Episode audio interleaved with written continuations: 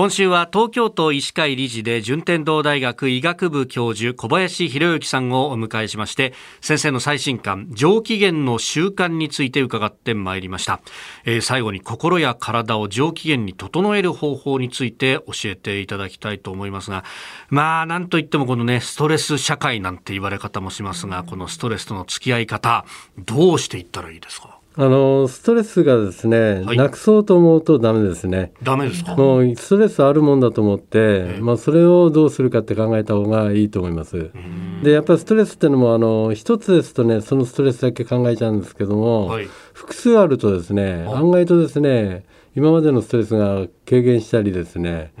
あのそうなってくることに気が付くと思うんですね。だからストレスをよく言うのは5つぐらい書き出してみて、はい、自分の一番強いストレスから弱いストレスまで書き出してみて、えー、どんなものかって書いただけでまずはですねかなり50%ストレスっていうのを軽減しますね。はあ書き出すだけでいいんですか？だけで大丈夫ですね。で一番強いストレスが問題になるんでこの解決方法を3つ書けっていうんですね。で3つ書いてですね、はい、でそうするとその解決策でも決まりますから、はい、もうそれ以上考えてもしょうがないんでそこからもう考えないと。やっぱそれが分かってないですとねこう幽霊のようにですねいつも出てきてて心の中に出てくると怖くなってきてってなってしまうんでやっぱり明らかにするっていうのは重要ですね。なるほど、はい、そっか。あのそその場ですぐ解決しなくてもやっぱりこうやればいいっていうのが道筋が分かるだけでも違うそういうことですね。もう全然違いますね。はい。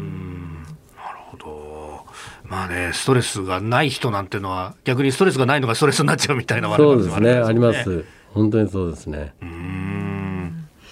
あと何かちょっとこうストレスかかってきてるなと思った時に、まあ、愚痴を言いたくなることもあると思うんですけど、うん、どうですか人にこう話すということは？あの愚痴はねいいんですけども、うん、決してですね、はい、あの悪口は言わない方がいいですね。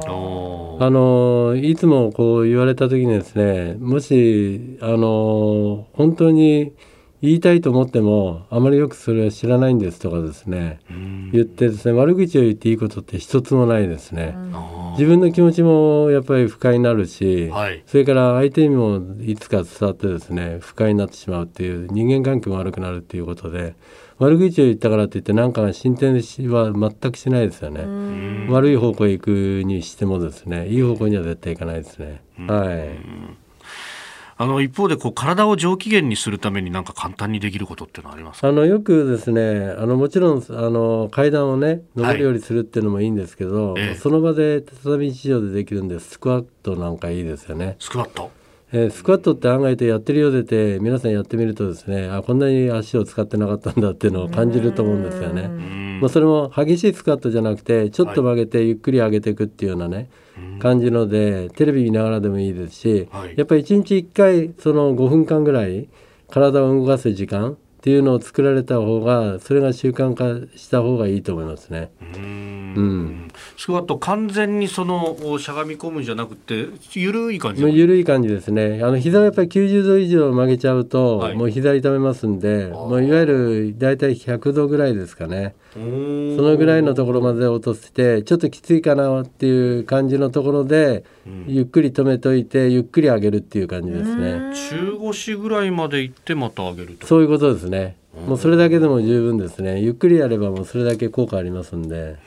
はい。えー、今週1週間順天堂大学医学部教授小林博之先生にお話を伺ってまいりました。先生1週間どうもありがとうございました。ありがとうございました